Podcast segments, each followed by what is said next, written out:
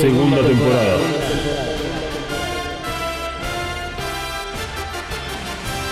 The Reveal Series.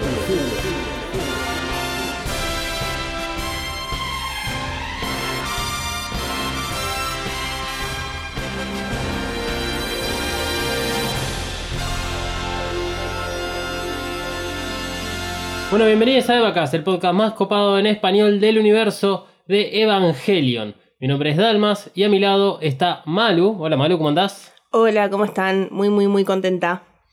Y del otro lado, en su casa, con aire acondicionado, está Emanuel. ¿Cómo andás, Emanuel? Bien, bien. Eh, bueno, eh, venimos de grabar un episodio muy particular que tiene que ver con el, el que salió la semana pasada, pero que lo particular de ese episodio es que vaticinamos la posible fecha de estreno para Evangelion 3.0 más 1.0 y en menos de 24 horas nos básicamente nos metieron ¿cómo, cómo decirlo finamente, no?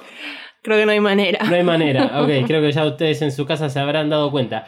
Eh, que nos cagaron porque en, en menos de 24 horas que, que habíamos grabado el episodio aparece la fecha de publicación oficial para el 8 de marzo. Ah, y nosotros habíamos dicho tipo fin de año recién. Ya saben en quién no confiar cuando tengan que hacer una, una predicción o una apuesta. Sí, menos mal que no, no, no, no tenemos que utilizar todos estos conocimientos que nosotros tenemos para adivinar el futuro. Bueno, pero hay que festejar que ya. ¿Cuándo? ¿La semana que viene? Es la semana que viene, en cinco días. Uh, sí. En solamente cinco días, porque hoy estamos grabando miércoles. Y esto tiene un poco que ver, eh, la grabación de hoy tiene que ver con respecto a la salida del lunes que viene de eh, la cuarta película. Porque eh, hoy vamos a hablar de teorías, que es el episodio de teorías número 3. Y lo estamos grabando a propósito antes de que salga la película, porque así podemos, digamos, hablar sin conocimiento y poder teorizar y decir cualquier este, asquerosidad que se nos ocurra sobre la cuarta película para después reírnos cuando veamos la película sobre estos episodios. Entonces, este, este es un poco el plan para el episodio de hoy y también para el episodio siguiente porque lo vamos a estar grabando a la vez, cosa que no deberían ustedes enterarse, pero se están enterando. En realidad sí, está bien que se entere. No, no hay problema. Todo transparencia en este podcast. Sí, o sea, el, el tema de hablar de la temporalidad en el podcast tiene que ver con que, bueno, cada uno lo escucha en su tiempo y forma. Por lo tanto, hoy nos vamos a meter nuevamente en terreno pantanoso, plagado de teorías, y lo que vamos a hacer es meter mucha presión a todos estos videos que estuvimos analizando la semana pasada, o sea, en el episodio anterior, los vamos a meter dentro de la teoría del loop. Todos los pósters, los teasers, los trailers, todo lo que salió sobre Evangelion 3.0 más 1.0 Thrice Upon a Time. Por lo tanto, si vas a continuar escuchando este episodio, es necesario que hayas visto la playlist que subimos al canal de YouTube de Mothercaster Media, que tiene todos los videos de los que estaremos analizando ahora. Y recuerden que del episodio pasado agregamos dos videos más. En la nota de este episodio está el link para acceder a la playlist o directamente puedes acceder a través de los links ubicados en la bio tanto de Twitter como en Instagram de arroba evacas-pod. Dicho todo esto, ¿les parece si arrancamos? Vamos. Entonces le pedimos a Misato que nos indique el despegue y comenzamos. Evacas cuenta con el apoyo de Coven Studio. Coven Studio. Maquillaje y nail art para todos. Desata tu magia entrando en tiendacoven.empretienda.com.ar. Pedí tus Present Nails personalizadas y recorre la tienda virtual. Como oyente de Eva EvaCast tenés un 10% off en el checkout de tu compra utilizando el código KAORU. KAORU. Nagisa KAORU. K-A-W-O-R-U. KAORU. Visita tiendacoven.empretienda.com.ar y el Instagram arroba coven.estudio.ba. Coven Studio, Made in Hell. La promoción no incluye envío, válida para Argentina. El podcast no termina acá. Seguí a Evacast, En Instagram y Twitter. arroba evacast-pod. Primero vamos a hacer un repaso muy rápido sobre la teoría del loop y de qué elementos son los importantes. O sea, no solo para entenderla, sino también para conectarla con Evangelion 3.0 más 1.0. Así que uno de los elementos principales que tiene la teoría del loop es Quantum Ray, esa este Rey con el traje escolar que aparece en Eva 1.0 al comienzo de la película, que se le aparece incluso a Quantum, a, perdón, a Rey Q en Eva 3.0 cuando está metida dentro del tanque del SL, ha aparecido en otros momentos, tanto del anime como del reveal, especialmente en los momentos de introspección que tiene Shinji. Así que ese es uno de los ejes fundamentales de la teoría del loop, porque lo que se cree es que Quantum Ray va viajando en el tiempo para asegurarse que ciertas cosas se cumplan. Otro de los, de los momentos en los cuales Quantum Ray suele aparecer, por lo menos en Enos de Evangelion, es cuando está recolectando las almas. Que si bien está muy relacionada a eh, lo que es la complementación de ese momento, la figura que aparece recolectando las almas de todas las personas es Quantum Ray. Hay mucha confusión en relación a este personaje porque, primero que obviamente no se sabe nada, y segundo, eh, recuerden que Rey es un personaje muy particular que tiene que ver con Yui, tiene que ver con Lilith y tiene que ver con otras tantas cosas más. Otro de los elementos que este, son fundamentales para entender la teoría del loop tienen que ver con el tercer impacto de Enos de Evangelion, que sería el segundo impacto del reveal, y por lo tanto el comienzo de Evangelion 1.0. O sea, algo que hablamos, y se lo pueden ir a ver en, el episodio de teorías número 2, hablamos acerca de el momento en el cual vemos el tercer impacto en Enos de Evangelion, sería el mismo momento en el cual ocurre el segundo impacto durante el reveal. Yo sé que repetí exactamente lo mismo, pero es necesario que lo entiendan de esa forma. Las consecuencias del segundo impacto en el reveal claramente son distintas porque ahí tenemos la figura de los Adanes. Pero nuevamente, eso ya lo hablamos en el episodio de teoría número 1. Otro de los elementos y escenas, en todo caso un poco más confusas que, que tiene la teoría del loop, es cuando Asuka supuestamente viaja en el tiempo hacia Enos de Evangelion durante la contaminación de Bardiel en EVA 2.0. Acá Emanuel va a explicar un poco de qué se trata este momento. Bueno, cuando Bardiel contamina a Asuka durante la prueba de activación de la unidad 03, se ve de fondo la cara de la Giant Naked Ray que vemos en Enos Evangelion. Sumado al título de la cuarta película Twice Upon a Time, ha hecho creer a mucha parte del fandom que se puede deber a que Asuka durante ese momento haya viajado o vislumbrado los hechos de Evangelion y cuando volvió haya hablado con Misato y haya contado todo lo que vio, generando el cambio para 3.0. Es una de las teorías más tiradas de los pelos que hay. Este, y que solamente se basa en la imagen que aparece esta Giant Nike Ray, pero que esta imagen es necesario procesarla y ponerle unos, creo que levantarle mucho más el brillo y editarla un poco para realmente ver si es que está ahí la cara de esta Giant Naked Ray. Es una de las fotos que hemos posteado en algún momento cuando hablamos de esto en eh, EVA 2.0 y mismo cuando hablamos en teorías. Eh, otro de los puntos a tener en cuenta es el final planteado por el anime, el manga y todos los universos alternativos que Shinji ve durante la complementación en Enos de Evangelion.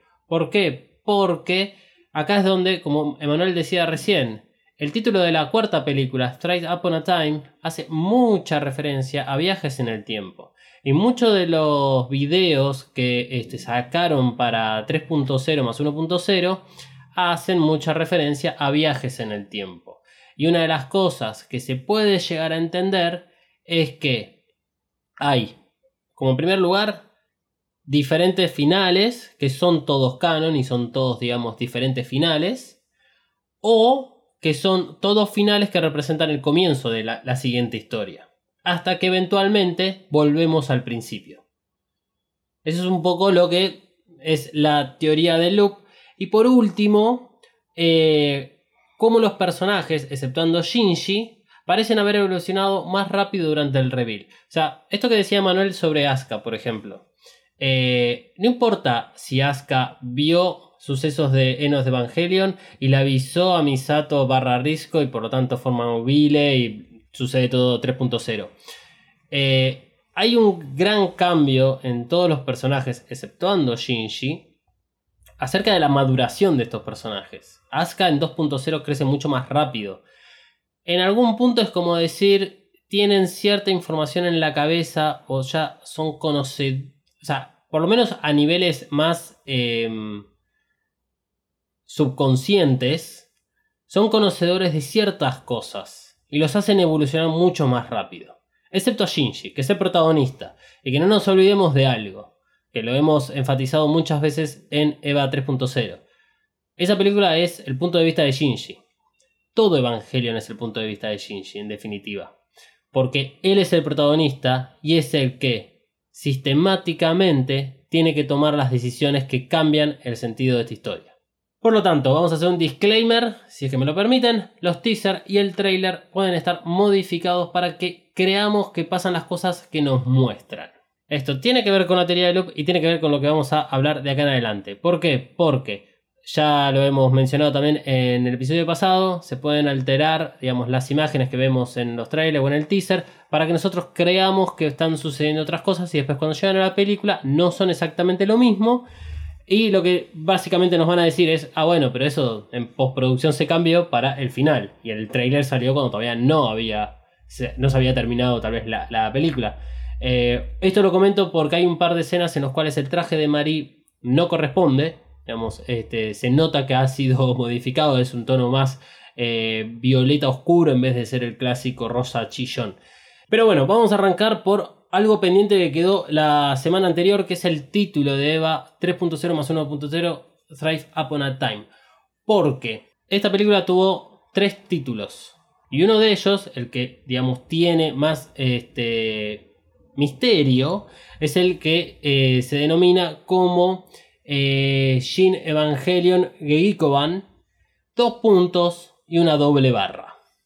Que es el título para Japón es el título que apareció en el primer póster, es el título con el cual se puede entender esta tetralogía cuando las comparamos con las otras tres películas. Recuerden que en el episodio anterior hablamos acerca de esta denominación Shin Evangelion Geigoban, que significa New Theatrical Version, y lo que viene después de los dos puntos es básicamente del arco narrativo que tiene toda esta nueva historia, en qué parte estamos. Si es el comienzo, el preludio, si es el, digamos, el, el intermedio o es donde sucede la acción.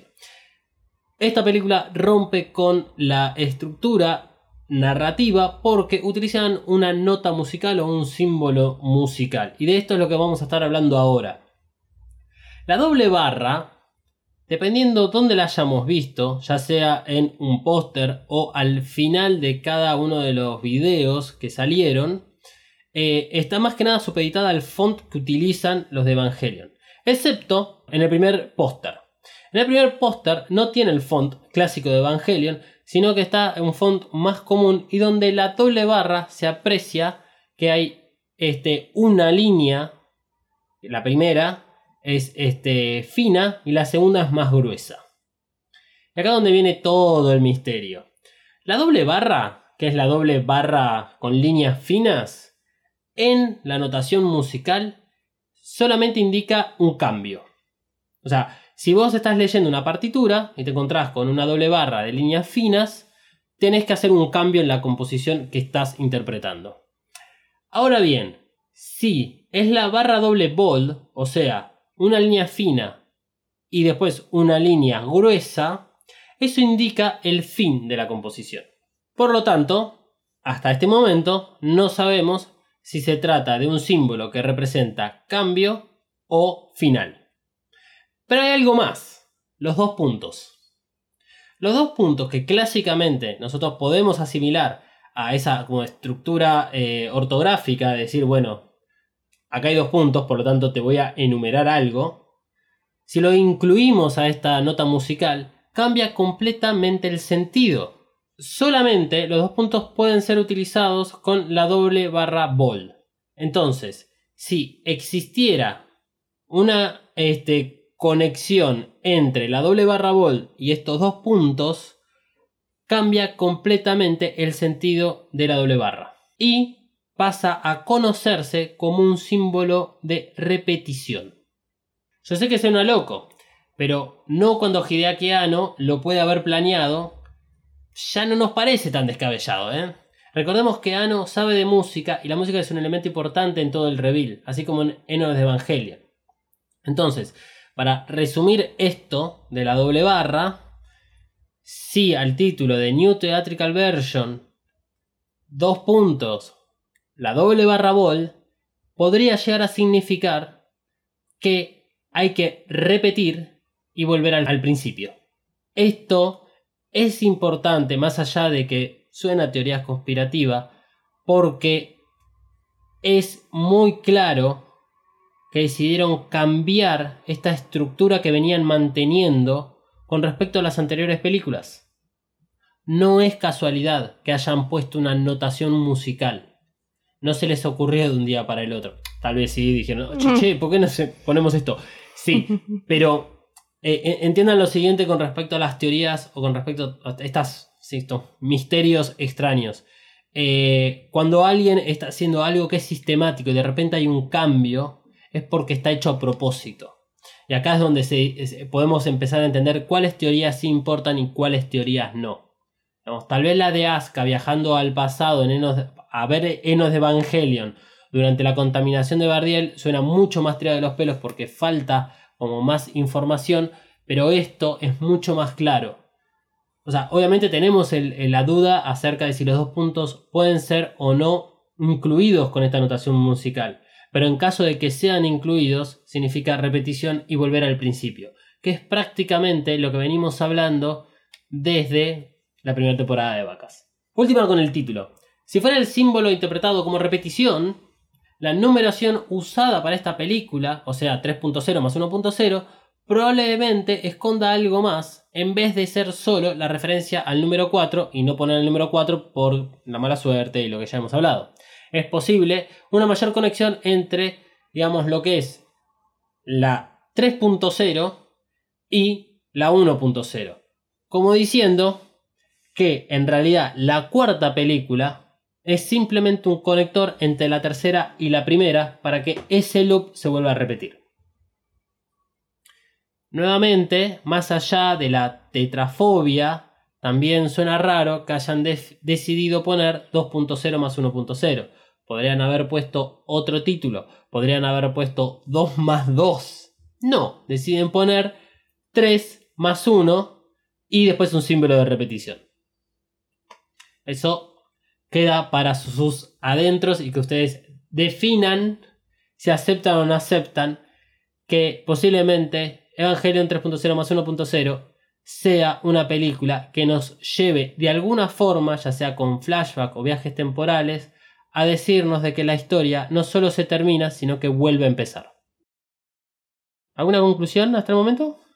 Yo necesito la gente que se puso a estudiar los, los símbolos musicales de las runas, de los glifos, perdón, uniéndolo con estos simbolitos musicales. Necesito ver qué sacan. Eh, bueno, em, no creo que saquen mucho más allá de eso, porque lo de los glifos, que si bien lo hablamos en el episodio de 3.0, em, hay 88 que corresponden a las 88 teclas del piano, pero no le veo mucho el sentido de, de en todo caso, el símbolo que tiene esta película con respecto, pues simplemente sería, sí, repetición o fin, y aún así no hay nada eh, bien comprensible en relación a los glifos, más allá de que corresponden a las 88 teclas del piano, porque es algo encriptado y que no tenemos en algún punto el lenguaje para desencriptarlos. Pero bueno, sí, hay gente para todo, hay gente que se puso a tratar de desencriptar estos glifos, tardaron un año y dijeron, la verdad es que hasta acá no vale la pena seguir. Este. Así que eh, ya saldada una cuenta pendiente que era la de eh, hablar específicamente de la anotación musical del título que tiene esta película. Lo que vamos a hacer ahora es ver el video llamado Until You Came to Me, que es el video que fue presentado en el Animator Export en diciembre del 2014, unos cuantos meses después de haber publicado Evangelion 3.0. Y este, mientras Malu, acá presente, ve por primera vez el video, nosotros vamos a ir comentándolo y haciendo algunas aclaraciones. Eh, algo importante para destacar de este video es que eh, fue armado por el estudio Cara para mostrarle al mundo lo genial que son animando. Sin embargo, en vez de hacer una presentación de cualquier otra cosa, decidieron hacer un video muy específico. Porque no solo se trata de animación, sino que hay algo más en el video. Tengo miedo. Y una de las cosas que tal vez puede llegar a, a llamar la atención es que para el 2014, si recuerdan la cronología que hicimos en el episodio pasado, para el 2014 Evangelion 3.0 más 1.0 todavía no estaba en producción. Porque estábamos, digamos, más o menos a la mitad del tiempo en el cual Ano estaba pasando su depresión y después se iba a poner a dirigir Shin Godzilla. Así que todavía no había mucha información sobre la última película. Y a veces, como ha ocurrido en los últimos años, eh, la producción de Evangelion suele sacar material para tranquilizar a los fans. Vamos a ver el video Until You Came to Me. Que tiene una linda música de, comienzo. Aparece, eh, aparece el título Until You Came to Me. Todo con una ilustración tal vez más desprolija de lo que estamos acostumbrados para Evangelion.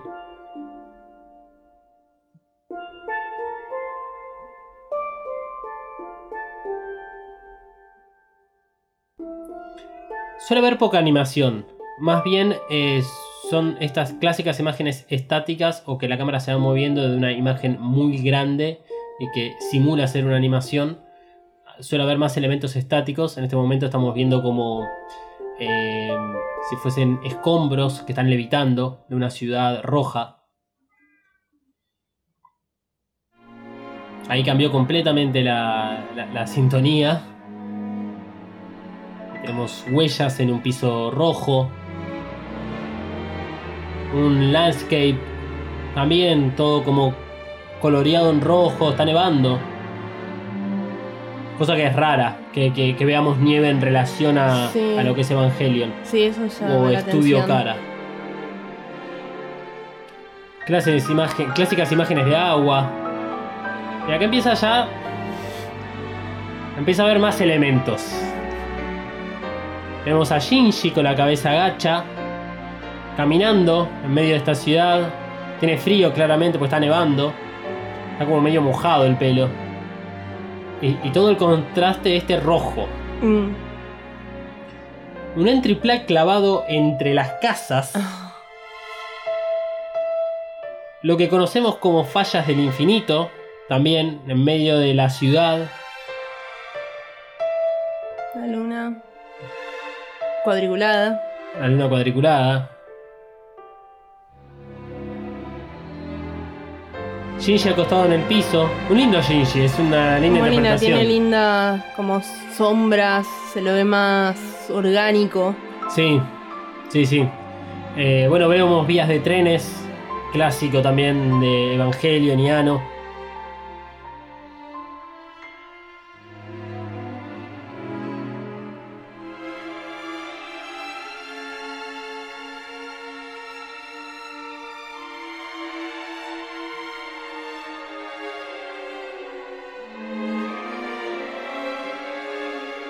Es como un Shinji a la acuarela.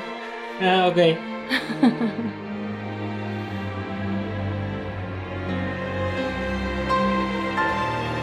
Bueno, imágenes de un Evangelion siendo bombardeado mientras aparecen muchas más cosas, cuatro danes, por ejemplo con las lanzas que le salen de la boca, la luna negra en el horizonte.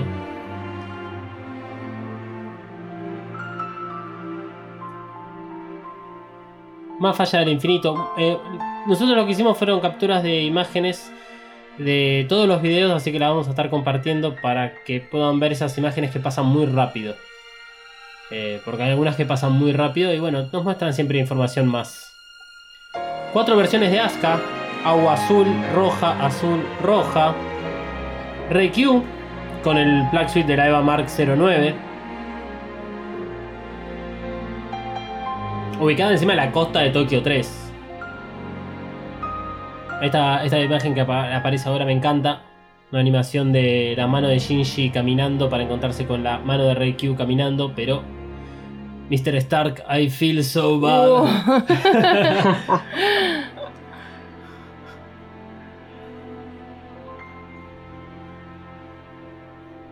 Durísima esa, Sí. esa escena.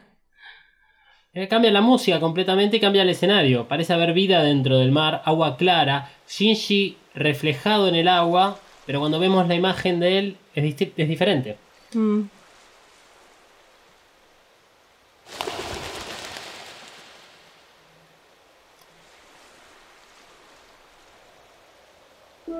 Y vuelve a sonar la misma música que estaba al principio. Y con eso se termina el video Until You Came to Me. Eh, Malu, ¿qué fue lo que más te llamó la atención de este video? Bueno, me hace acordar demasiado, diría, a Eva 3.0. Exactamente. O sea, hay miles de cositas que son EVA 3.0. Entonces, eh, ahora te dejo hablar. Entonces, eh, ¿cómo puede ser que un estudio de animación haga tipo una presentación para mostrar lo genial que son animando y que hagan este video con este contenido? Claro, o sea, ¿cuál, cuál, cuál es la idea, digamos, de, de haber hecho este video? O sea, simple, o sea, no entiendo. Cagarle la vida al fan. O sea, es un como un resumen de what. No, ¿Por es cagarle la vida al fan. Básicamente es eso. Eh, de este video creo que lo que más llama la atención es el final. Digamos, la secuencia en la cual Shinji está reflejado en el agua, que es el agua clara. Él está vestido con su camisa blanca y los pantalones largos, pero cuando la cámara lo enfoca, o sea, no el reflejo, sino la persona real, Shinji está con el Plug Suite Alpha de la EVA 13. Ve a Quantum Ray, mira a la derecha, la clásica secuencia que, que tenemos desde el primer episodio del anime y Eva 1.0, que es que lo distrae, digamos, las palomas, y eso es lo que genera que Shinji pierda un poco el sentido y diga, che, realmente había algo ahí enfrente. Pero en este caso sucede algo diferente. Shinji mira a la derecha, están las palomas, ve a Quantum Ray, en la pupila de Quantum Ray está reflejada Ray Q. Shinji piensa y va hacia la derecha, hacia el lado donde está la Quantum Ray. Por lo tanto, al menos tengo dos interpretaciones de esto, para que son mías, obviamente, estas interpretaciones después de tanto análisis. La primera es que Shinji debe seguir a Reikyu y esto será algo primor- primordial en EVA 3.0 más 1.0, que lo vamos a ver igual un poco más adelante. La segunda interpretación es que Shinji debe seguir a Quantum Ray por lo tanto, yo pregunto, ¿qué pasaría si Shinji al comienzo de EVA 1.0 o del anime decide ir tras Quantum Ray alejándose de Tokio 3? Porque esto es algo que vamos a... No sé si lo vamos a mencionar todo el tiempo, pero va a estar muy presente cuando hablemos sobre eh, profundidad de estos videos y la teoría del loop. Es que el punto de comienzo de todo es Shinji llegando a, Tokio- a Tokio 3. Y el punto de inflexión en algún sentido es la presencia de Quantum Ray. Entonces, eh, es muy extraño este final. ¿Por qué? Ahora vamos a ver las imágenes y vamos a pasarlas muy rápidamente.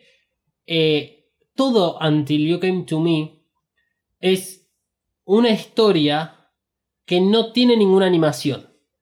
No vemos acción, no vemos nada, excepto la parte del final. Y no es casualidad que gran parte del video, que no tenga diálogo, no tenga esta acción, sea transmitido por la música, que en ese preciso instante no está presente y que cuando vuelve a aparecer es la misma que al principio. ¿Entienden lo del loop? Todo el tiempo está presente. Sí. Emma, ¿alguna interpretación de este eh, video? Eh, es muy complicado de, de interpretar algo acerca de este video. Sí me parece bueno. eh, la- mi escena favorita de este, de este video es la donde se ve a las cuatro ascas. Es como el crecimiento del personaje. Exactamente. Acá nosotros estamos yendo, digamos, por la. Por las eh, capturas de pantalla que hicimos. eh, y cuando aparecen las cuatro Asuka, tenemos a la Asuka, que es la del episodio número 8 del anime. Creo que es el 8 o el 7, que es cuando llega a Tokio 3 y está toda la, la- la operación ahí con la flota del Pacífico. Después es la Asuka que queda internada a más o menos al episodio 21-22, pero que la imagen que tenemos de ella es la de Enos de Evangelion, la del principio de Enos de Evangelion. Después aparece Asuka con el Black Suite rojo y esto ya es más característico de ella como piloto, pero teniendo en cuenta las dos anteriores hace referencia a Eva 2.0. Y por último, la Asuka con el parche, Eva 3.0. Es toda la secuencia de eh, Asuka como crecimiento de personaje, como decía recién Emanuel. También tenemos algo similar con Kaboru. Si bien no aparece de forma secuencial las diferentes caras de Kaboru, Kaboru aparece tres veces, no cuatro. Y este, aparece solamente una imagen ya con las tres caras. Que se ven bastante similares y en realidad parece más una rotación de la cara Claro, sí, es como que levanta y. y. Mira. la cámara. Después otra de las cosas que también llama mucho la atención es toda la secuencia de la, eh, de la Eva siendo bombardeada. Que este, sacamos miles de imágenes de esa. Lo que más llama la atención es por qué la incluyeron en, el, en este video. ¿Por qué? Pero lo segundo es los círculos ubicados en la zona, digamos, de los pechos. Que son tres de cada lado. Esta es la EVA 13, no es la EVA 01. La EVA 13 es la que tiene los, los círculos a esa altura. Eh, porque es desde ahí donde desprende las, la- digamos, las otro, el otro set o el otro par de, de brazos. Está siendo bombardeado y tenemos una imagen de Shinji, de repente, como si estuviese dentro de, la, eh, de, de esta Eva, siendo clavado con tres cuchillos en lo que vendría a ser su núcleo. Ni siquiera es su corazón, porque está todo Mm. su torso abierto desde el medio. Y es desde ahí donde vemos como esta protuberancia que parece más un núcleo. Lo extraño es que hay tres cuchillos, no dos. ¿Por qué digo esto? Porque dos sí correspondería en algún sentido con lo de la EVA 13 que se impala con dos lanzas. Eh, sin embargo, Sí, ¿de quién serán esas manos? ¿De quién, claro, ¿de quién será esas manos? Porque lo que, eh, si, si efectivamente está dentro de un entry plug, no tiene el contacto con lo que sucede alrededor. Puede sentirlo, pero no le va a pasar exactamente lo mismo. Mm. Está bien, es una animación. Incluso lo que puede haber pasado es que se cambiaron eh, cosas a futuro después de este video. O sea, este video 2014, estamos en 2021, pasaron 7 años. Y que tal vez, bueno, no correspondan a las cosas que veamos en la última película. Pero también es importante esta escena del bombardeo de la Evangelion con Ikari mirando todo desde, desde lo alto. Es que eh, también uno puede llegar a pensar de alguna forma que nos están contando algo relacionado a lo que pasó durante esos 14 años que no sabemos. Porque en algún punto también podemos interpretar a esas imágenes como el despertar nuevamente de la EVA 01 y el, este, la continuación del casi tercer impacto que determina eh, el tercer impacto. Obviamente no tenemos ninguna prueba de, de- de todo esto, pero es interesante ver la, todas las secuencias. Por ejemplo, el agua. Primero aparece azul, después roja, o sea, azul anime, roja eh, reveal, eh, nuevamente azul, que es la, la de 2.0 cuando van al acuario, y después nuevamente roja, pero con una mm, con partes de barcos Mm. en, en la arena. Eh, esta, secuencia de Rey Q con, con Shinji, como intensificando la relación entre ellos dos. Yo creo que realmente Rey Q en esta última película va a ser un personaje bastante importante para entender a Shinji. Y lo vamos a ver cuando hablemos de los siguientes este, videos. Em, yo creo que es para pensarlo, ¿sí? Tal vez la, la- interpretación más lógica es, es esto. Es eh, Shinji tiene que seguir a Reikyu. Pero algo más importante para aclarar es que Until You Came to Me no es canon. Entonces, toda esa interpretación está fantástica, pero no es canon. Claro, sí, me suena más a un como un homenaje, una cosa así para entretener al fan, obviamente. Pero como que no sé. Ay, Dios, no me la hora de ver la película. Bueno, la imagen de Shinji caminando con la nieve hace mucha referencia al final del anime. Mm. Oh. La imagen de Shinji caminando bajo la nieve hace mucha referencia al final del manga. La Asuka que vimos en el trailer, esa Asuka bebé o esa Asuka chiquita, también abrigada y, digamos, entendiendo de que es invierno y que puede estar nevando, se vincula muy fácilmente con este Mm. video y con el final del manga. Entonces, hay un montonazo de cosas por ahí. Obviamente esto en la Animator Expo fue presentado, digamos, para un círculo chico. Esto no fue presentado para realmente el fanático. Pero el video después lo subieron a sus redes sociales y lo compartieron. claro. O sea, e- este video que acabamos de ver no es un cam como la operación 0706 que fue presentada en la Expo de París. No, no es así. Eh, antes de, de meternos en los teasers, algo que me gustaría hablar, que también había quedado pendiente, para así ya vamos cerrando todo esto de lo pendiente, es el póster número 3, que es el póster en el cual vemos a Shinji parado en medio de las vías de tren y donde hay dos vías que se eh, integran a la vía principal. Emanuel, vos eh, tenías algo para decir sobre esto. Sí, a ver, eh, siendo el único póster eh, oficial, hace mucha referencia a la estación en donde creció, o sea, la estación que- está cerca de donde creció Hideaki. Y es como muy curioso las vías de tren, que son un elemento muy utilizado del tren y las vías en Evangelion de por sí.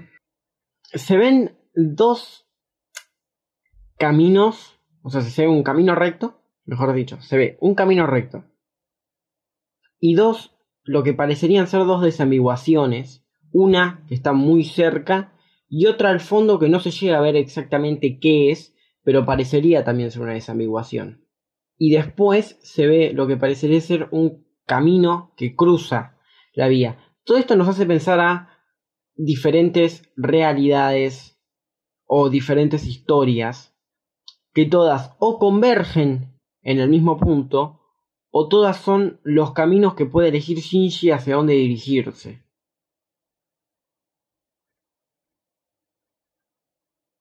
Y también es raro ver que la, la estación está restaurada, o sea que está en buen estado cuando venimos estando acostumbrados a que está todo rojo. Vemos a Shinji vestido con su camisita y además una estación en buen estado.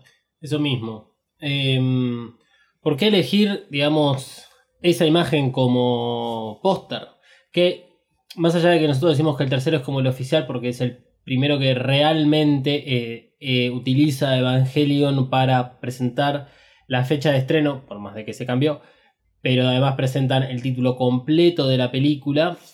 Eh, después, bueno, sacan el otro que es el que están los cinco pilotos en la playa, que tiene muchas similitudes con respecto a este, que tiene que ver con mostrar en realidad más un final que un principio o algo en relación a, la película. Eh, digamos, algo en el sentido de lo que puede llegar a ser el- parte de la historia o el misterio que involucra a la película. Cuando comparamos los póster anteriores, en EVA 1.0 y en EVA 2.0, están los pilotos o los chicos del colegio sentados en las escalinatas. Así como decir, ah, mira, son un grupo de amigos. Vamos a ver un grupo de amigos. Y después en 3.0 tenemos a Shinji y a Kaworu. Básicamente nos están diciendo, esta película va a tratar de Shinji y de Kaworu. Y con, esta, con este póster nos plantean esta situación que va muy a contramano de cómo nos deja 3.0. Entonces, es importante en algún sentido. Lo que dice Manuel, Shinji, dependiendo de dónde nos pongamos, la cámara nos pone en contra de Shinji para que lo veamos a él.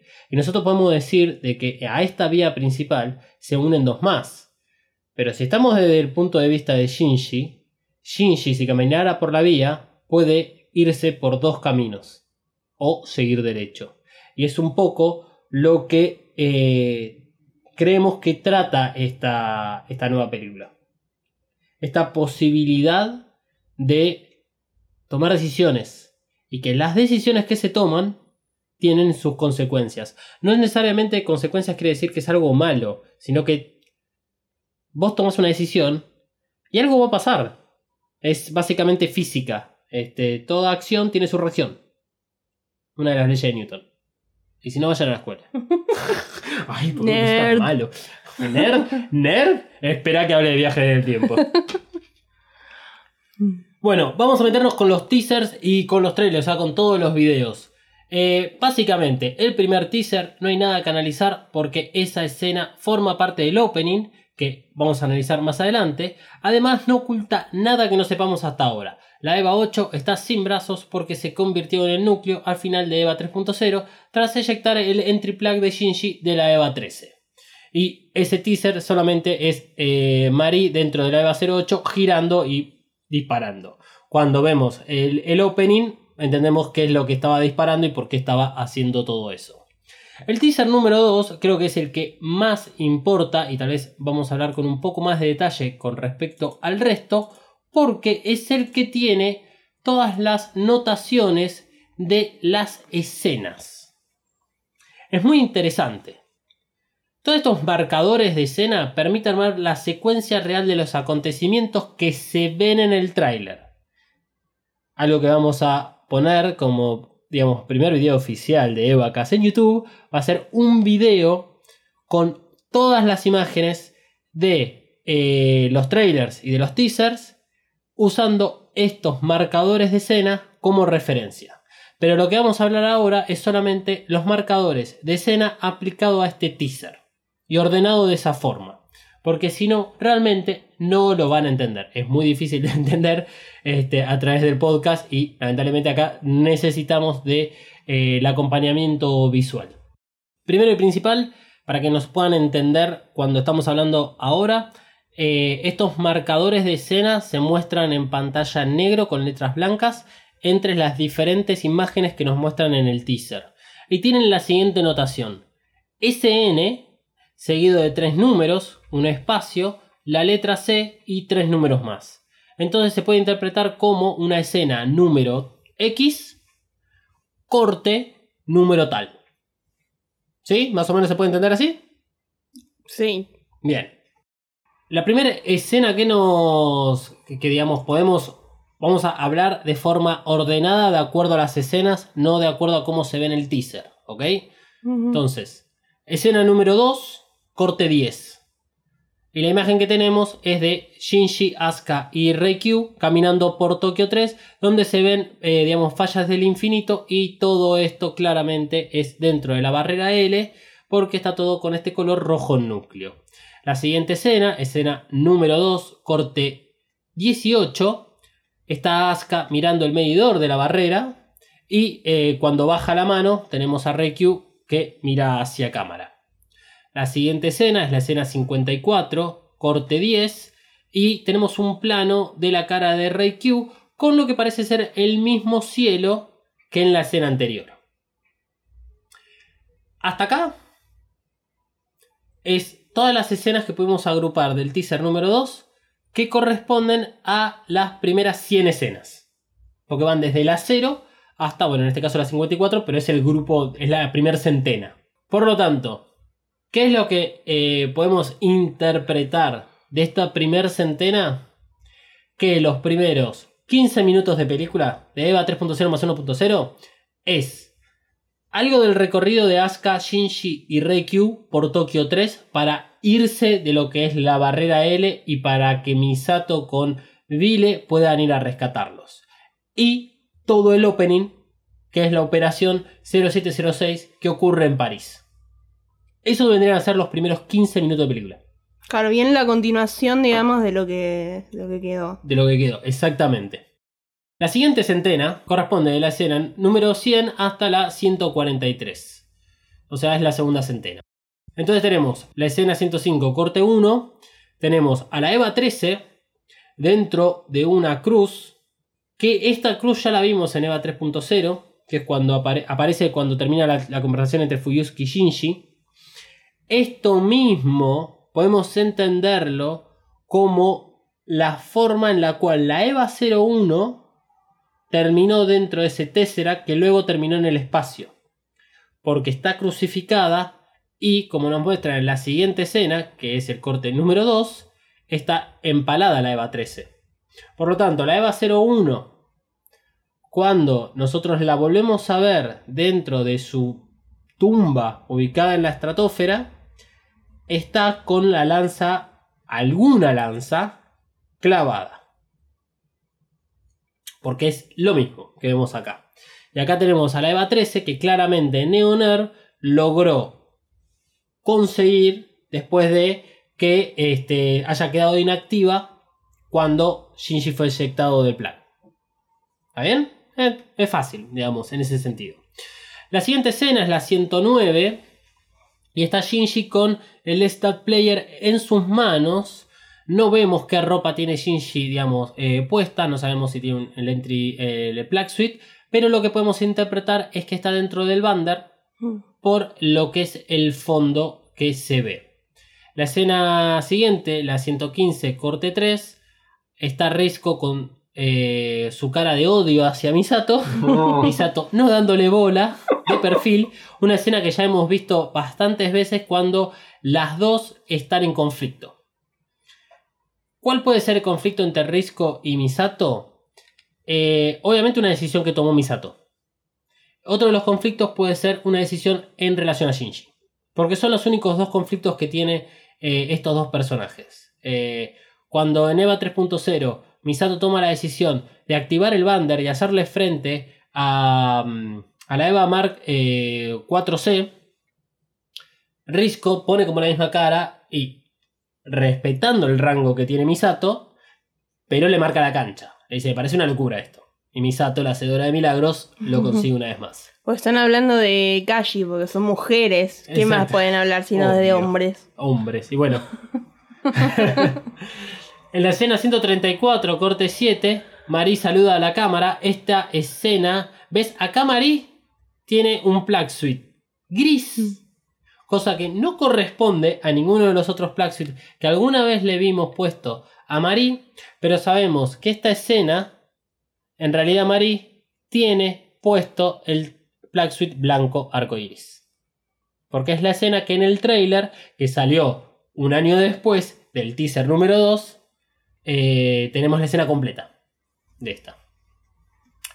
Perdón, no es el trailer, sino es el teaser número 4, en el cual se ve los Black Suite de arcoiris. Sí, Manuel. Una pregunta con respecto a esto de los Black Suite Arcoiris. Los Black Suite Arcoiris nosotros recordamos que lo tenían puesto en el espacio, ¿no? Sí. Y que la paleta de colores funciona diferente. Lo que pasa es que la paleta de colores funciona diferente eh, cuando en algún punto estamos eh, sin el filtro generado por la, una atmósfera, que eso es lo que sucede en la Luna. Pero cuando vos estás, por ejemplo, dentro de la estación espacial, que esto estamos hablando ahora de la vida real, estás dentro de la, vida eh, dentro de la estación espacial y hay luz, que es luz artificial, los colores igual los vemos como los vemos acá en, en una habitación oscura que prender la luz. O sea, los vemos de forma real. Ahí no tendría que haber una alteración de los colores por estar en el espacio porque están dentro de un ambiente o una luz que nuestros ojos ya conoce e interpreta de la misma forma como la luz del sol a través de la atmósfera. ¿Querés seguir diciéndome nerd? Seguí diciéndome nerd.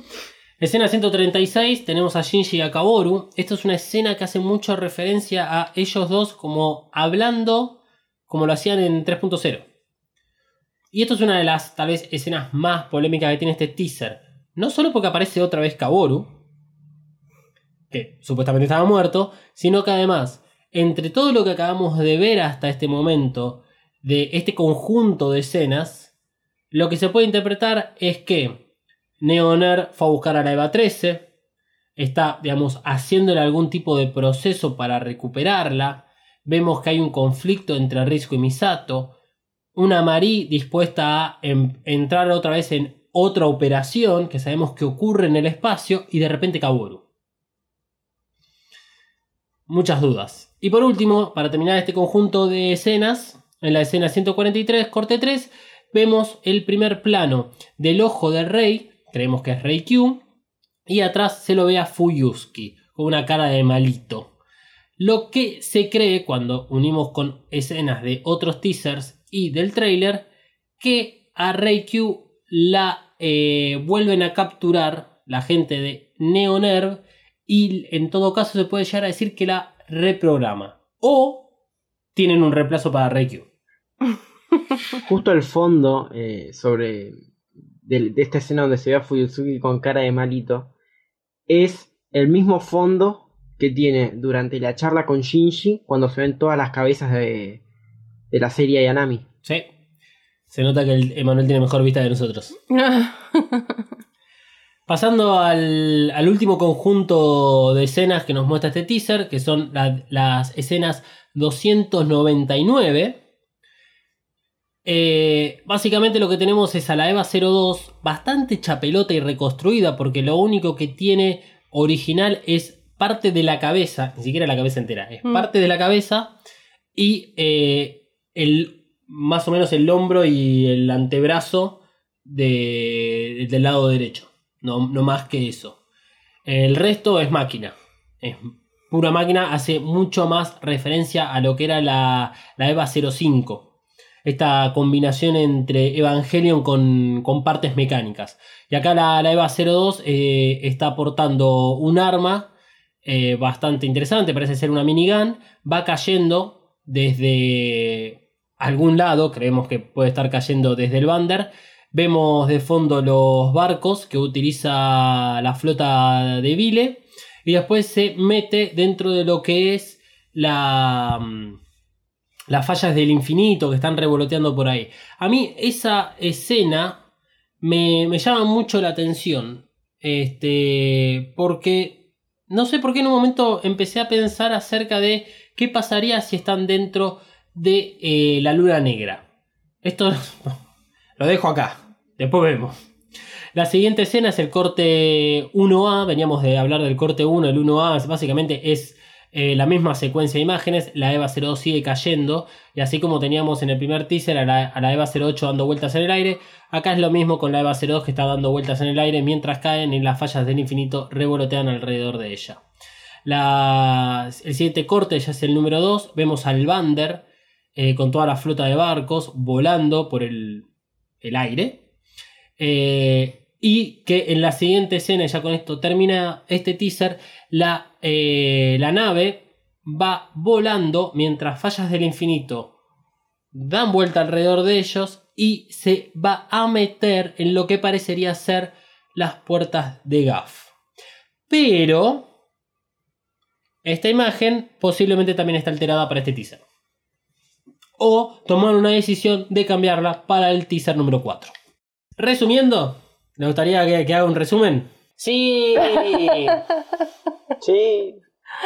sí, si te decimos que no, lo vas a hacer o lo vas a hacer igual. Sí. El resumen sería todo lo que representan a las escenas de la primera centena, o sea, desde la 0 hasta la, hasta la 99, corresponde al comienzo de la película. La que son desde la 100 hasta la 200, interpretamos que es hasta la 143, que es la, la última que tenemos.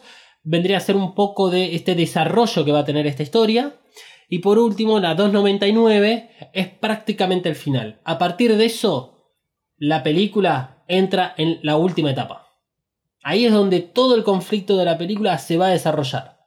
Porque ahí es donde Vile está tomando cartas en el asunto. Y lo que no sabemos es si hay un nuevo impacto, o sea, un cuarto, ya en proceso, o están viajando al epicentro de el segundo impacto. Por lo tanto, lo que vamos a ver a continuación no lo vamos a ver- en vivo porque ya lo hicimos. Vamos a hacer un repaso rápido por el teaser número 3, que es el que presenta toda esta escena del espacio. El teaser eh, número 3 es, exceptuando un par de escenas, eh, nos están contando que algo va a suceder en el espacio. Eh, yo, yo pondría a estas escenas previo a la escena 299 que acabamos de hablar. Si dijimos que en la 130 y pico está Marie eh, como a punto de arrancar esta misión, esto sucede entre la 130 y pico y la 299. Eh, lo que vemos es la misión en el espacio y por eso es que tienen estos nuevos Black Suite. Vemos una mayor relación de Rei Q y de Shinji. Vemos al Vander en el espacio y este, una, un sachet de agua con una inscripción en ruso que ha generado muchos conflictos en el fandom. También vemos eh, estas puertas de GAF ya más similares al segundo impacto que a lo que veíamos en el teaser número 2. Aparece el Mark 10, Shinji, un plano a los ojos y este, también tenemos a Asuka yendo al cuartito.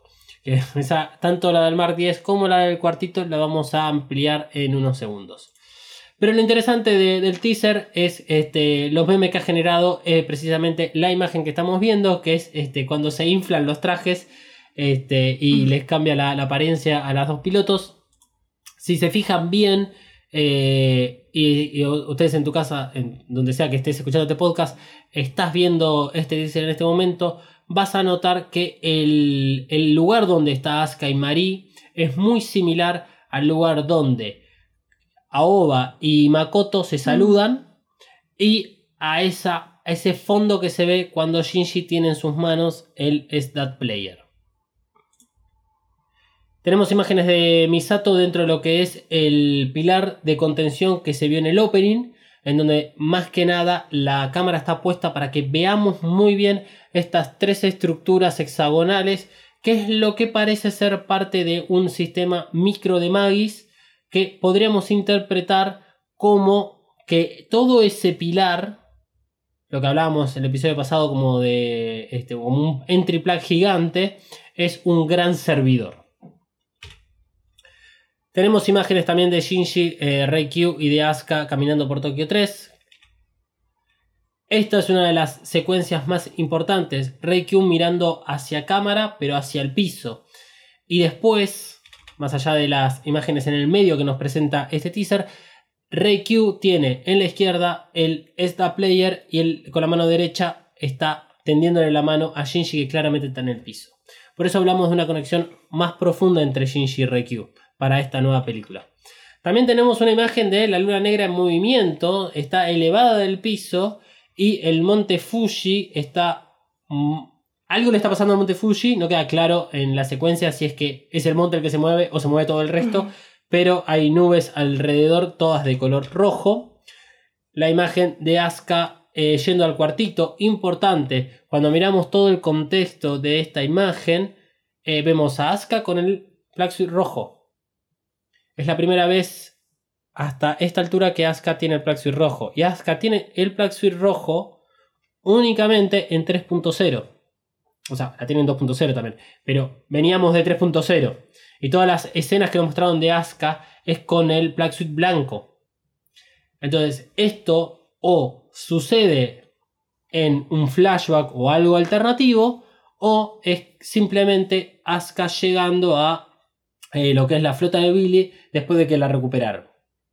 Y si miran un poco alrededor, vemos una construcción que parece ser un entry plug o un pilar porque es como más eh, redondeada. Hmm.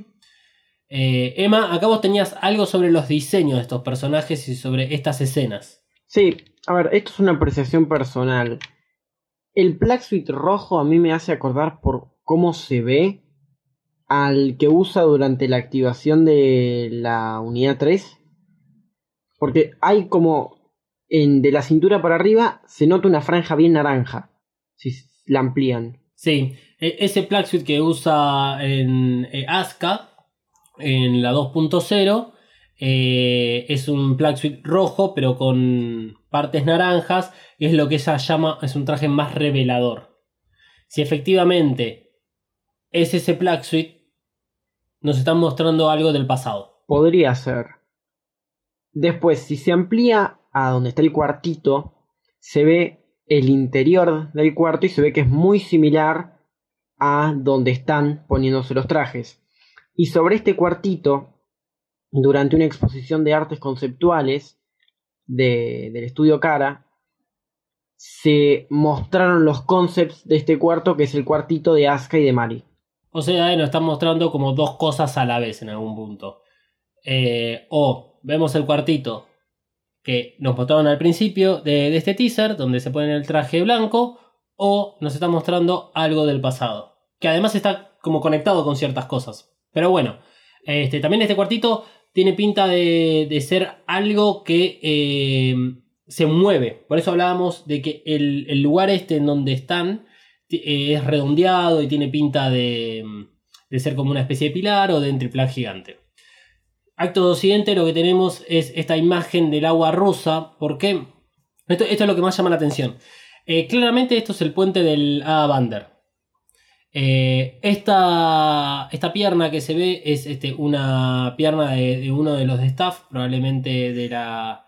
eh, no quisiera decir de la chica que se viste todo de rosa porque, bueno, acá no se ven bien los colores.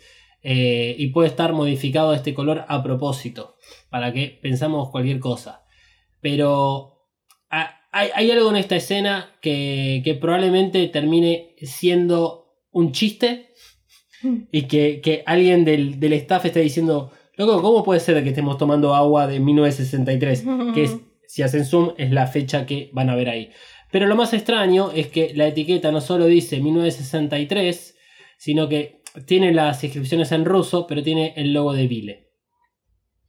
Que eso, son tres cosas como que parece que no corresponden al, mismo universo.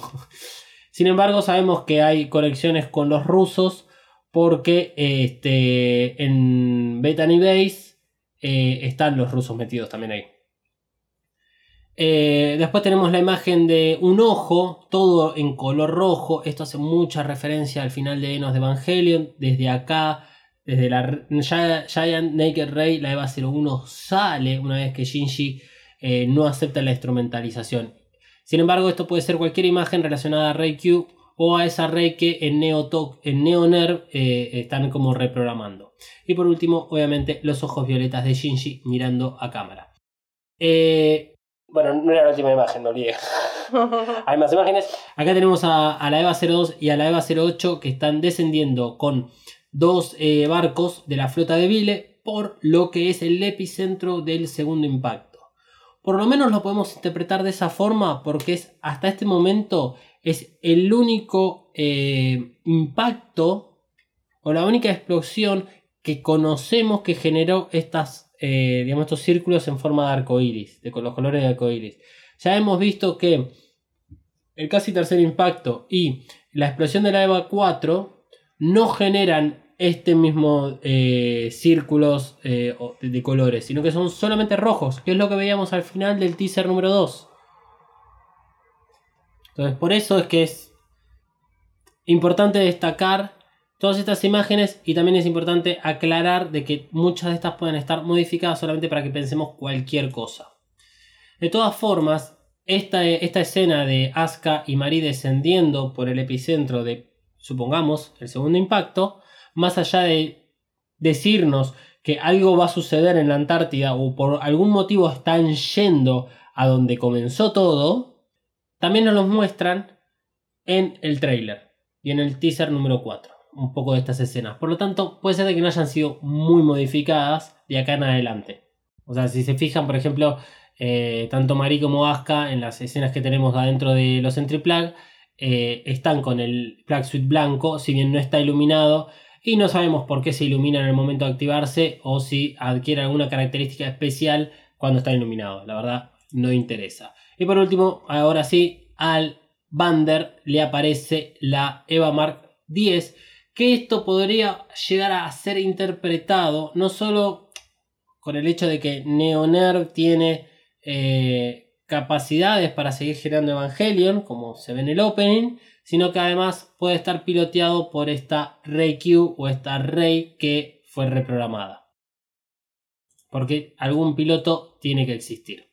Del teaser número 3 no hay más que hablar.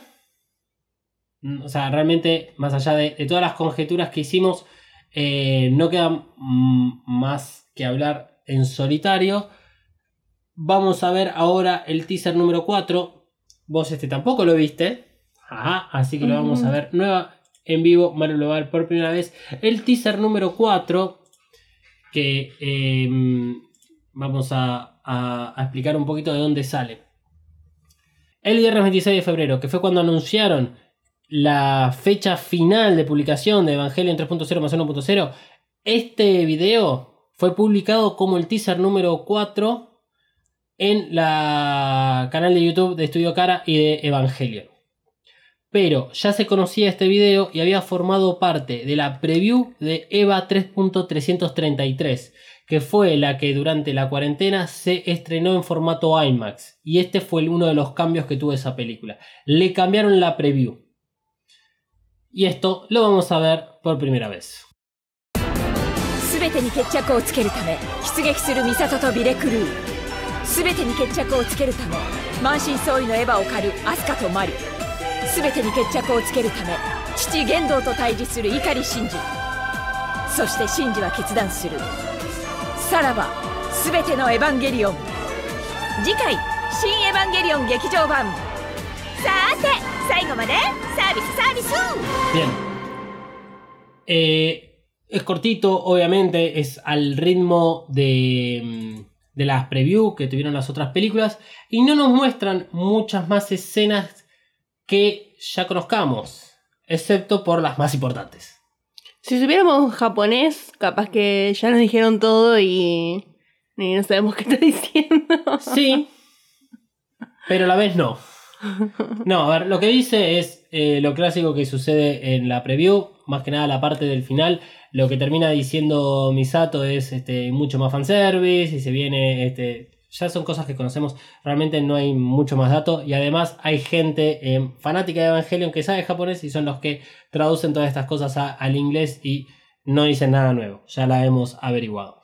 Lo importante de las escenas que nos muestran eh, esta, este nuevo video es una escena un poco más detallada de esta EVA 02 con todo este nuevo, digamos, traje de pr- prostético de, partes mecánicas con más detalle de estas eh, ah, eh, fallas del infinito. Pero en este caso, si los comparamos con los teasers anteriores, estas fallas del infinito que se ven están eh, en una posición como de tirarse a la pileta en forma de palito con los brazos pegados al cuerpo y las piernas bien estiradas, cabeza a lo generado y de color blanco. Y en lo que se ve de fondo, que se ve algo así como una gran superficie bombardeada por meteoritos.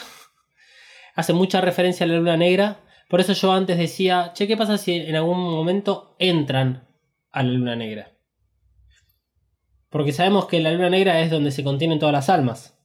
Una vez que se inicia la instrumentalización y se acepta la cosecha de las almas para volver al estado primordial. También puede ser de que simplemente sea un fondo y que eso está sucediendo por fuera, obviamente, y está eh, en el fondo, digamos, la luna negra.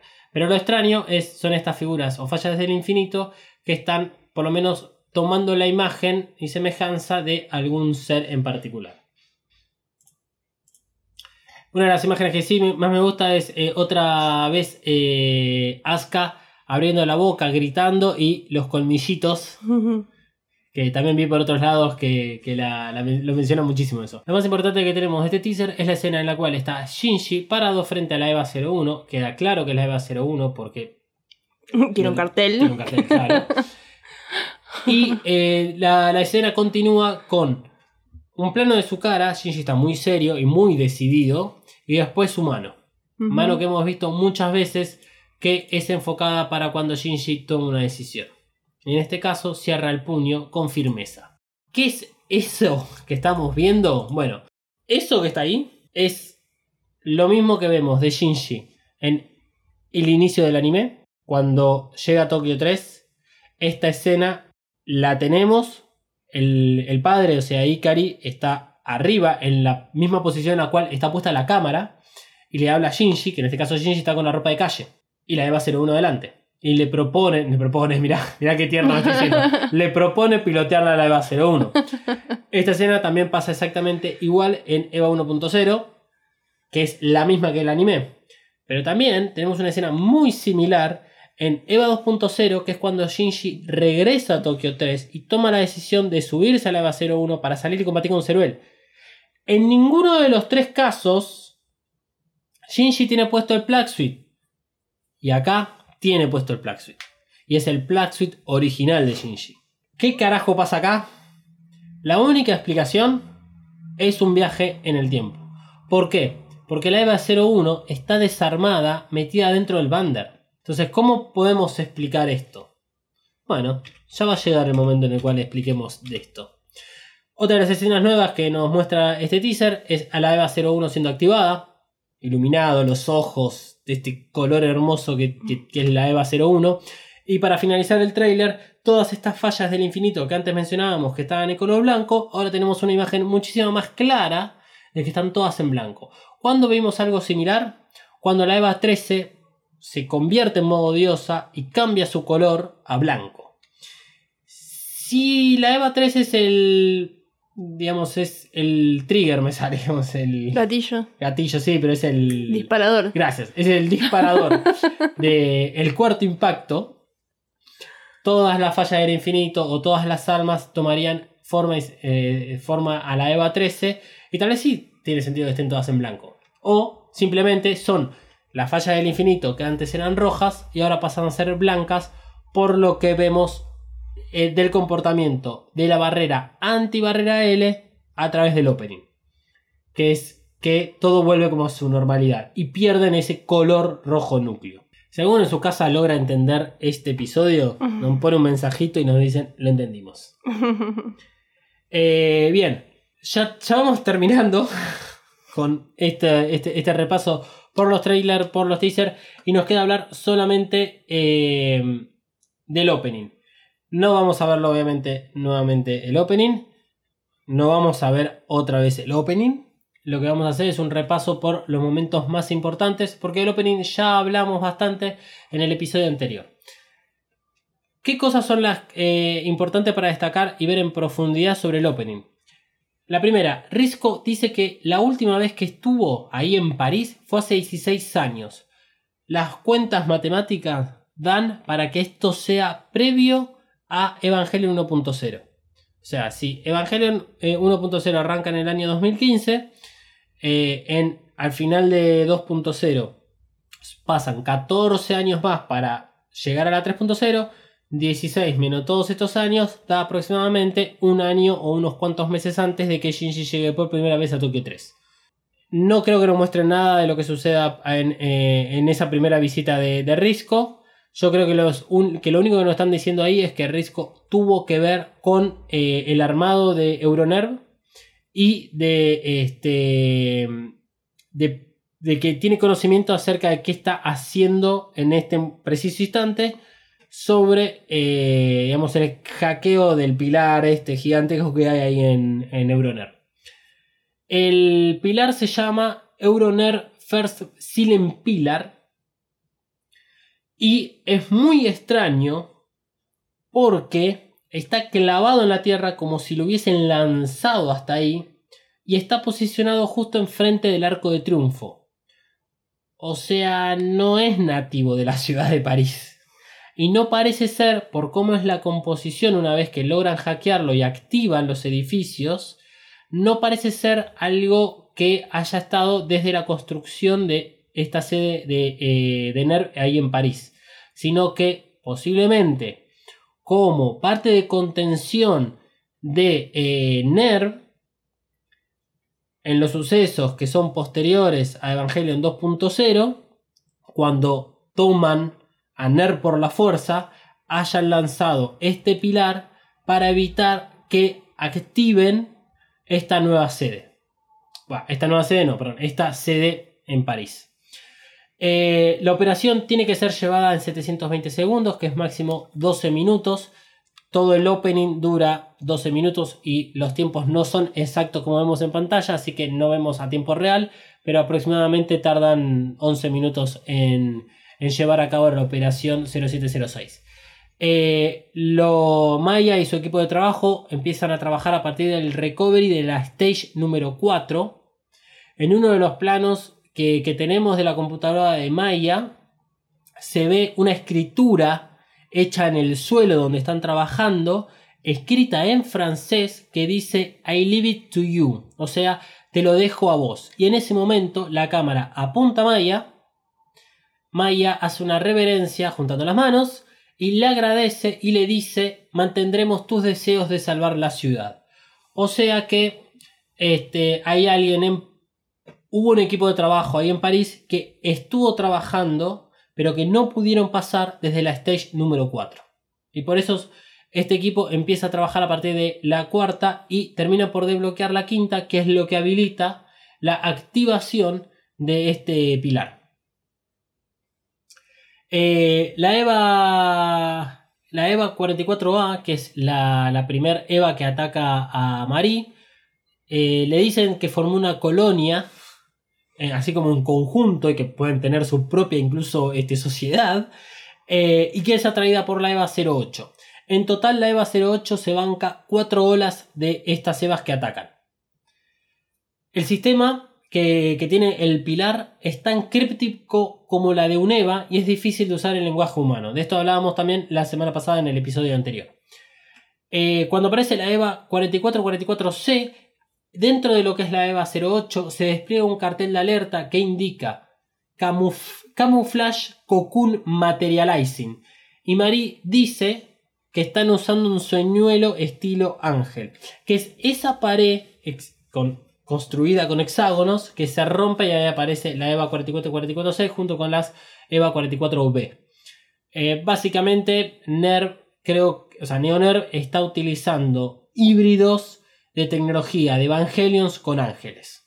Que esto empieza un poco a comprobar aquellas cosas que hablábamos en el episodio de 3.0 sobre las eh, Eva Mark que estaban custodiando las, este, a la Eva 01 y que atacan a la Eva 02 al principio de Evangelion 3.0. Eh, Risco en un momento dice Fuyuski debe estar probándonos. Esto es importante porque habla del conocimiento de Neoner y que Neoner conoce también los planes de, de Vile. Y el hecho de que al principio de la operación digan tenemos 12 minutos como máximo para eh, hacer la activación del pilar, habla de que por más de que están en el culo del mundo, Neoner sabe dónde está Wille.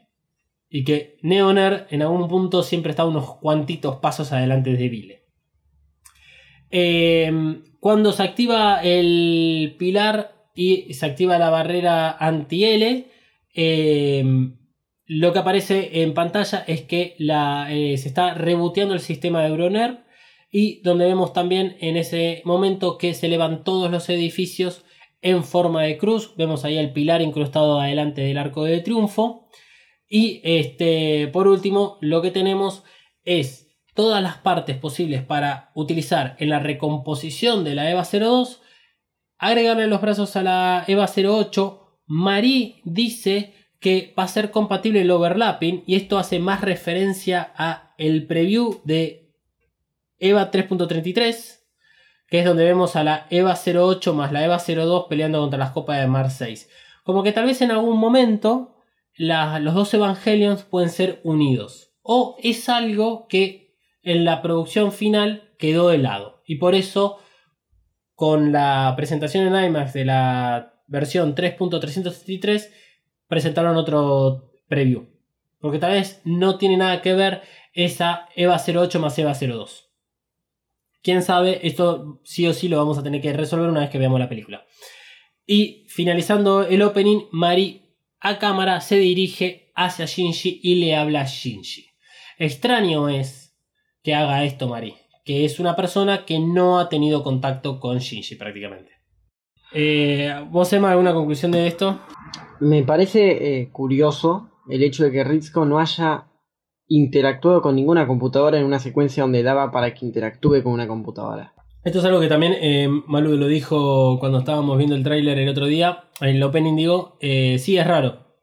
Es raro que Rizko simplemente está mirando toda la situación, teniendo en cuenta que es una genia y no se hace cargo. Y se hace cargo Maya. Tal vez es simplemente, bueno, no, cuestiones de, jefes y de personas que tienen a cargo y que, hacelo vos, vieja, hacelo vos. Eh, que creo que uno de los personajes a tener eh, en cuenta para 3.0 más 1.0 es Maya. Maya es un personaje que ha cambiado mucho eh, en relación a una evolución del personaje, no en un cambio en la construcción, que lo hayan, digamos, cambiado desde el guion, eh, sino que ha evolucionado y se nota en el opening cómo se hace cargo de la operación y cómo los caga pedo a la gente que tiene ahí trabajando con ella. Del tráiler no vamos a hablar porque ya lo hicimos sí la semana anterior. Muchas de las escenas que tiene el tráiler fueron eh, habladas y fueron mostradas también en lo que es el- los teasers y especialmente en el teaser número 4. Pero hay algo que sí me gustaría destacar es que aparece el banner de color negro y les dejo para las redes sociales, arroba evacas-pod, nos pueden este, arrobar, ya sea en Twitter o en historias, o mandarnos algún DM. ¿Qué piensan ustedes que... eh, no, ¿cómo piensan ustedes que se va a llamar el Bander Negro? Uh, eh, Dark Bander. Me la rejugué. Sí, igual. La pregunta es para los oyentes. Nosotros no nos vamos a hacer cargo de darle un nombre al Bander, lo vamos a hacer este, solamente por redes sociales. Ahí vamos a jugar un poco con respecto a este, el Bander negro. Hay gente, acá les doy a dar una pista, que si el, la nave, el A-Bander, es nombrada en alemán, habría que ver qué significa en alemán Bander y buscar el antónimo, digamos. Ya. La oposición. Ok. Ok. Bueno, mientras ella busca, yo voy a hacer una conclusión, digamos, de todo lo que vimos eh, en el episodio de hoy. El teaser número 4 y el trailer son los que nos presentan estos cambios temporales que tanto presentíamos que se iban a dar. Las, por, más que nada, ¿por qué? Porque vemos a la EVA 13, vemos a la EVA 01 luchando entre ellas dos, vemos a Kaworu, vemos a Shinji tomando decisiones, vemos a Shinji con el Black Suite clásico de EVA 1.0.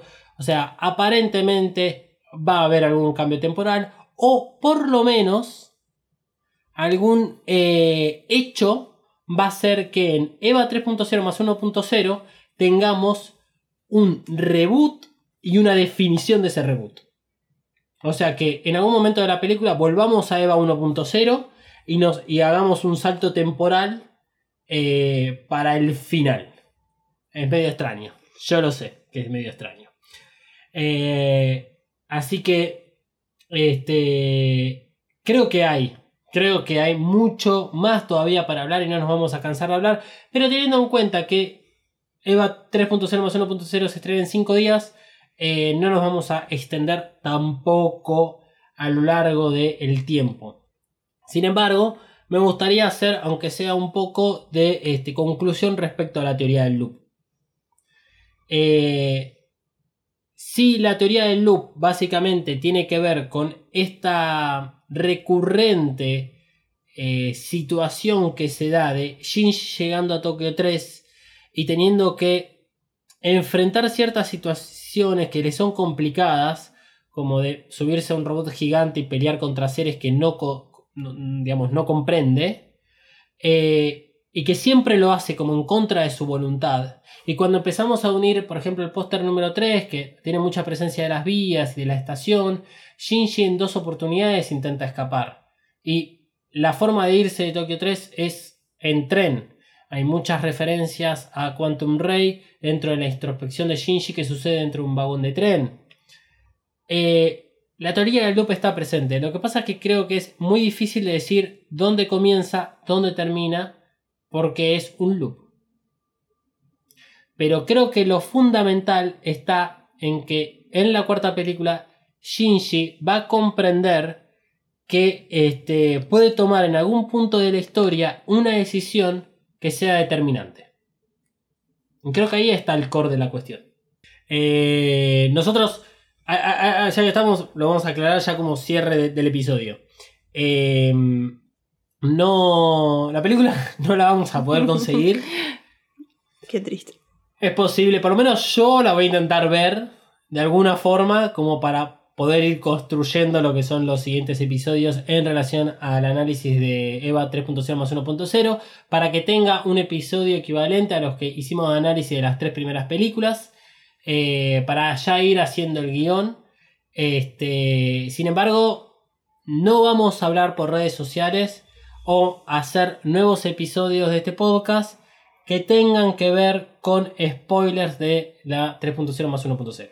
Nosotros desde que hicimos este podcast del primer episodio del anime, lo hacemos pensando en personas que están viendo por primera vez o que hace muchos años vieron eh, tanto el anime como el reveal y que están haciendo un rewatch en ese sentido y que no les queremos adelantar demasiado. Si queremos jugar con respecto a las cuestiones teorías, ayudan en algún punto a entender cómo es que la historia se va desarrollando y también entender eh, esta composición que tiene Evangelion entre lo que es un anime de mechas con un anime más psicológico y de lo que representa, porque no nos olvidemos que este, esto es una historia centrada en un personaje que básicamente trata de salir de una depresión. Y eso es todo. Solo que está mezclado con toda esta historia de mechas. Pero recordemos que Evangelion es sucesos reales pero dentro de un Evangelion.